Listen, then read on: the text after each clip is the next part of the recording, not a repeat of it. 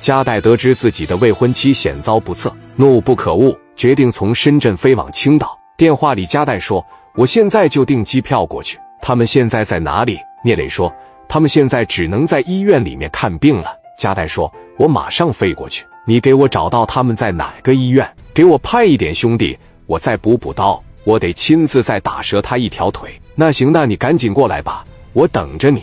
放下电话，加代让王瑞赶紧订机票去青岛。又把电话打给了在北京的马三，说：“马三在干啥呢？”马三说：“我跟哈森在耍迷场玩呢。”别玩了，马上带着哈森开车上青岛。马三问道：“怎么了，哥？别他妈问了，赶紧的。”马三说：“我过去，我过去啊。”把电话一撂，加代紧接着把电话打给崔志广，崔志广也往青岛赶去了。加代把左帅也叫上了，一般的打架斗殴，加代不至于把左帅带上。左帅人送外号左疯子，一年四季春夏秋冬，身上总是风衣，梳着背头，戴着大墨镜，标准的小马哥那一套。加代这边，左帅王瑞从深圳飞向青岛，崔志广、哈森、马三也同时往青岛赶了。青岛崂山啤酒总代理赵毅接到儿子赵天的电话，说腿让人掐折了。赵毅说：“你腿让人打折了？你不是去拍戏了吗？我不是出资拍戏让你演男一号了吗？”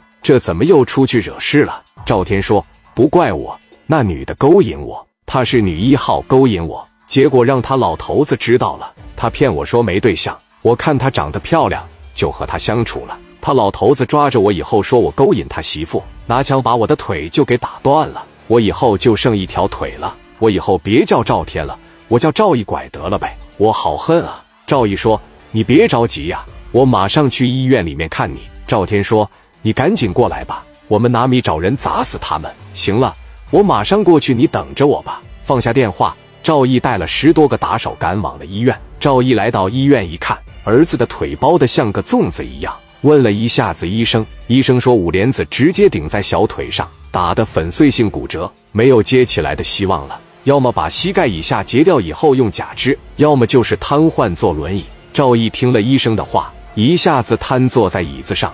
赵毅问儿子说：“打你的那伙人叫什么？”赵天说：“叫聂磊。”赵毅说：“行，我来找他。”加代从深圳带着丁健、左帅、王瑞到了聂磊的皇冠假日酒店。北京这边，马三、崔志广、哈森开车也到了皇冠假日酒店。张静见着戴哥的时候，一把抱住戴哥，泣不成声说：“你放心，我殊死一搏，没有做任何对不起你的事。”戴哥相信自己的女人，服了张静，一帮人坐下了。